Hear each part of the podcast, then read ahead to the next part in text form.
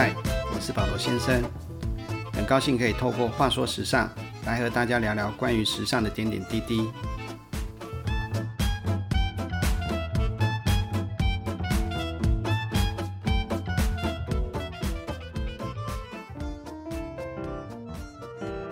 你可知道，时尚是门好生意，因为它涵盖的范围非常广。也许你正是参与其中的一份子。或有可能将来你会从事与其相关的行业，也说不定。总之，时尚产业养活了一拖拉库的人。保罗先生简单的把时尚产业分为上中下游来为大家说明。我们就先从上游谈起好了。讲到时尚产业的上游，一般人直觉会想到的就是纺织工业。没错，因为大部分的服装都是以布料为主要材质做出来的。光纺织工业又有上游的原料。可能是天然材质，例如棉花是种植出来的，所以就需要有人去种及采收；也可能是羊毛，那就需要有人去养羊和剃羊毛。原料也可能是人造纤维，大部分的化纤原料是从石油中提炼出来的，那就需要有人去开采原油。以上这些原料都必须经过运输才能到达生产工厂。纺织工业更是人力高度密集的产业。好不容易一大票人忙了老半天，终于把布料织出来了。这时出现了关于流行趋势的第一个问题：布料要染成什么色？色彩是构成一件衣服的三个要素之一。我们常说生命要存活，有三大要素：阳光、空气、水。那么要构成一件服装，也要有三大要素，那就是色彩、材质跟款式。而这三者在整个流行趋势之中。色彩是第一个出现的，流行趋势中的色彩预测会提前一年半前就出现。比方说，二零二一年的三月，你会在各媒体或网络平台上看到许多国际品牌二零二一年秋冬时装发表会的消息。二零二一年秋冬季的服装上市是在二零二一年的八九月，距离二零二一年三月约莫是半年后。意思就是说。在服装上市半年前，设计师发布款式。那么在款式发布的半年前，如果我们一样用二零二一年秋冬的服装来看的话，就是在二零二零年的九月时，二零二一年秋冬的布料预测已经出现，离布料被制成服装呈现在消费者眼前，整整提前了一年。也就是说，上游的各家纺织厂在一年半前获得流行色彩的讯息后。就开始构思，将这些色彩运用到自家的布料上，然后半年后在布料展上推出。这时候，设计师去参观这些布展时，他同时可以看到一年后流行的色彩及布料。于是，他利用半年的时间，将这些流行色与流行布料放入新一季的系列中，在产品上市前半年，透过发布会、时装秀曝光，达到宣传的效果，及让各地的买家下单订货。接着用半年的时间生产，以确保半年后款式能出现在全世界的店铺中。以上我所叙述的，就是流行色出现到落实成具体衣服上市的时间表。大家一定很好奇，流行色彩从何而来？流行色可以说是整个时尚产业启动的最源头，它扮演一个让整个时尚产业有一个遵循大方向的角色。怎么说呢？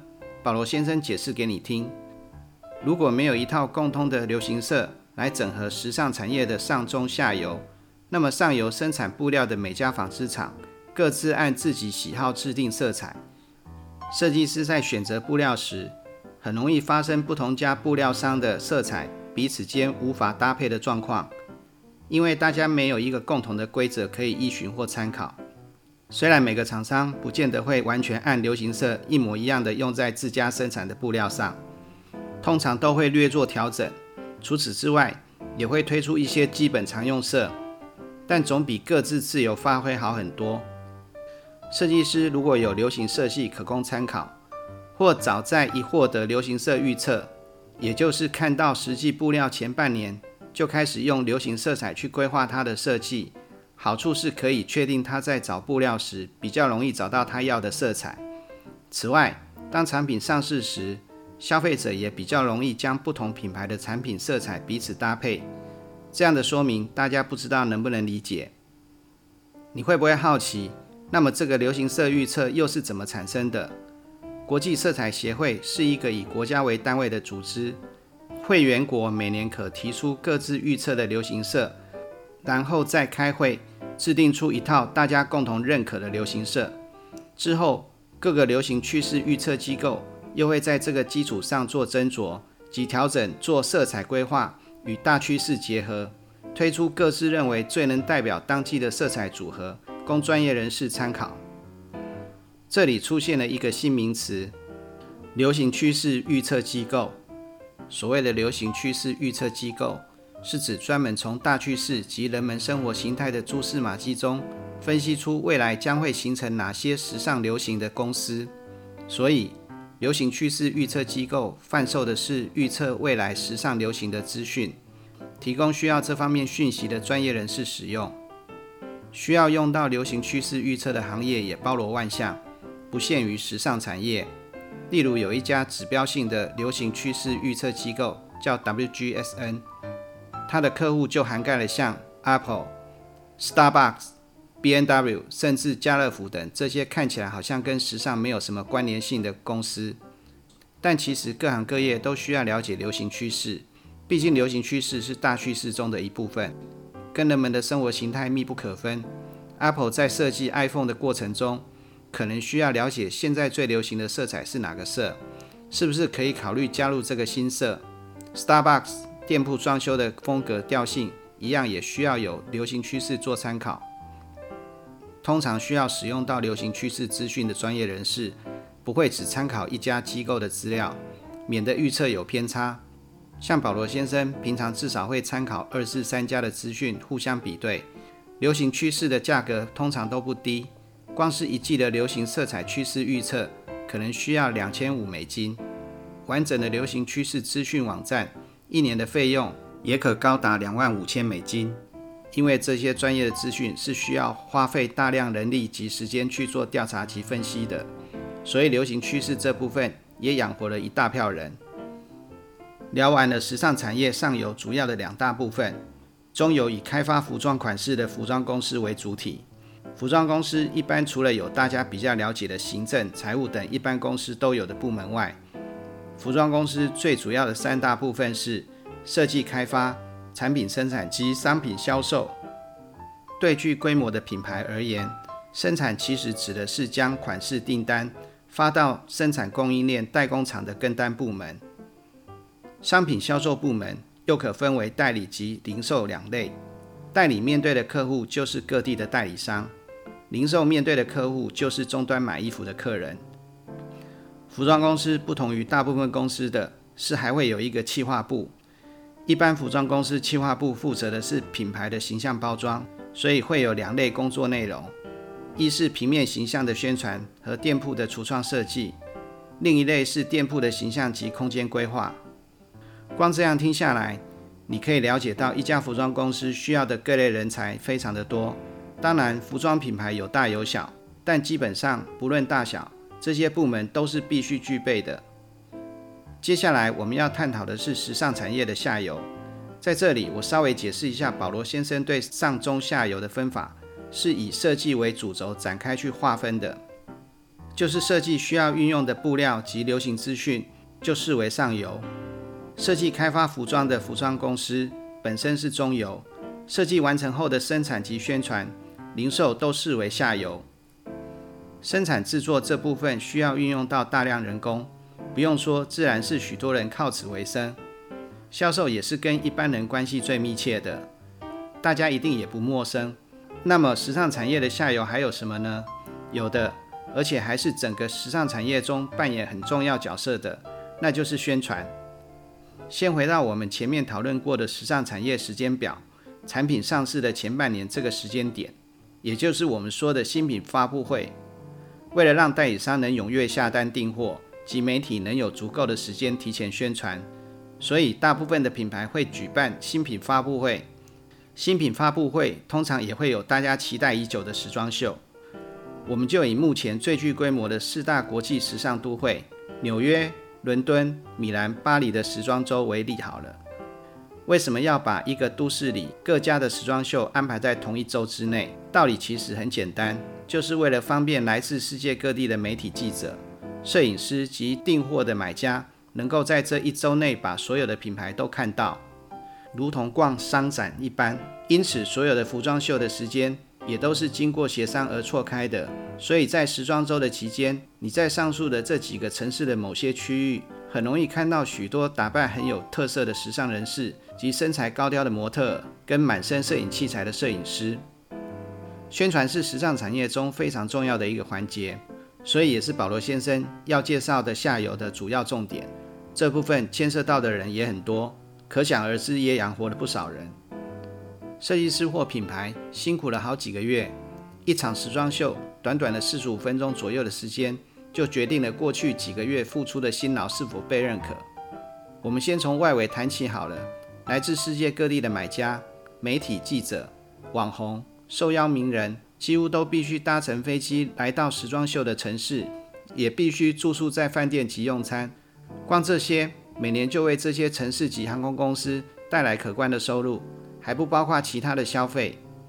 时装发布会及时装秀的筹备、灯光设备。化妆师、发型师，甚至保全等，这些又需要一大票人。新品宣传并没有随着时装秀圆满结束而停止，相反的，宣传才正要进入关键时期。当新一季的款式曝光后，时尚杂志就会开始将时装秀模特儿所展示的服装照片加上评论刊登在杂志及网站上，也会跟品牌商借新款，配合杂志主题拍照。于是，全世界无法亲临时装秀现场的一般大众，都能轻易在杂志或网络上看到这些最新颖的时装。拜网络科技之赐，今天任何人都不需要付费，就能在网络上看到几乎同步甚至直播的时装秀。这在没有网络的时代是不可能的。道理很简单，一场时装秀耗费巨资，但能参与观看的人数毕竟有限，所以当然只会邀请最具经济效益的人。媒体及买家就是这些人。媒体的专业评论报道，能让无法亲眼看到的大众感受到该场秀的重点在哪里，而买家直接带来的就是订单的效益。时尚媒体宣传一样需要有模特穿上这些即将上市的款式，由摄影师拍摄情境照来凸显款式的与众不同。这时，除了跟走秀一样需要化妆师及发型师之外，又会有造型师来负责整体的造型搭配。造型师会依照服装编辑的要求，把各种不同品牌的单品搭在一起，营造出当期杂志所要的感觉。而服装品牌也需要为新一季的产品拍摄宣传照，一样需要模特、摄影师、化妆师、发型师及造型师。只是这时造型师做的整体搭配就是以单一品牌为主体了。以上说的摄影师、化妆师、发型师及造型师，往往都不是一个人。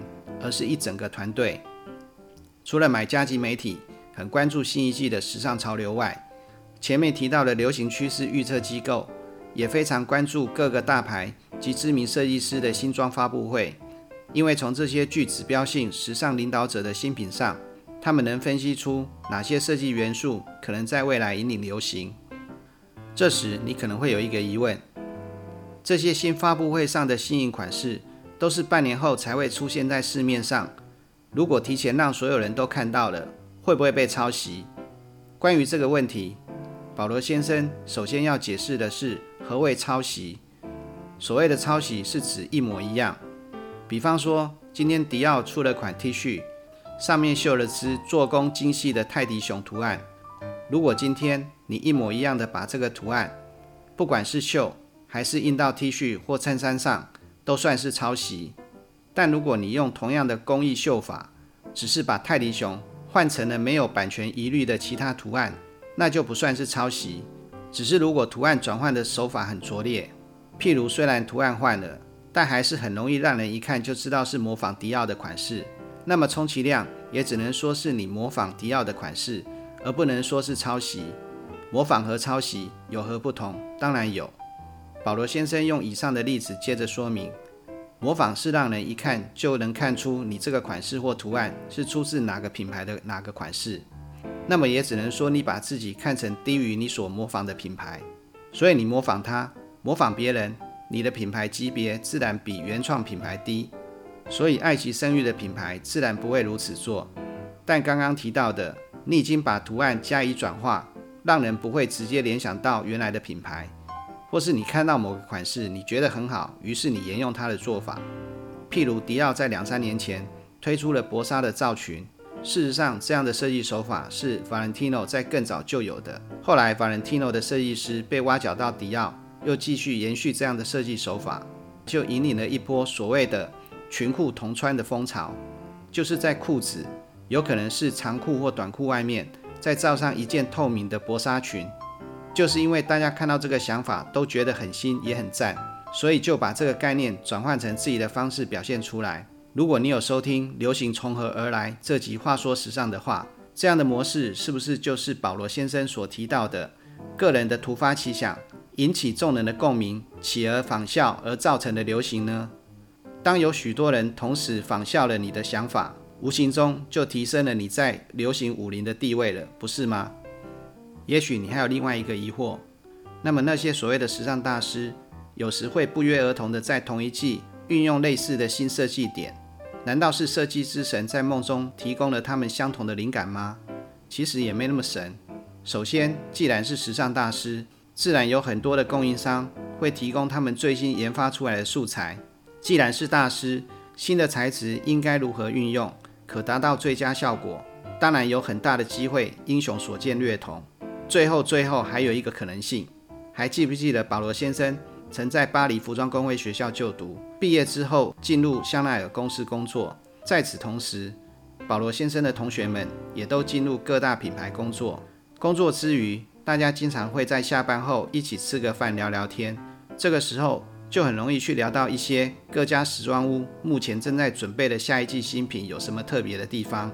然后隔天，别家时装屋下一季有什么新点子，可能就传到各自的老大的耳中了。于是，一些新的 idea 有可能就此互通有无了。但请放心，职业上的道德或是行规，大家还是有的。毕竟每个品牌的调性都不一样。最后呈现出来的产品面相也会截然不同，不然怎么能称为是大师呢？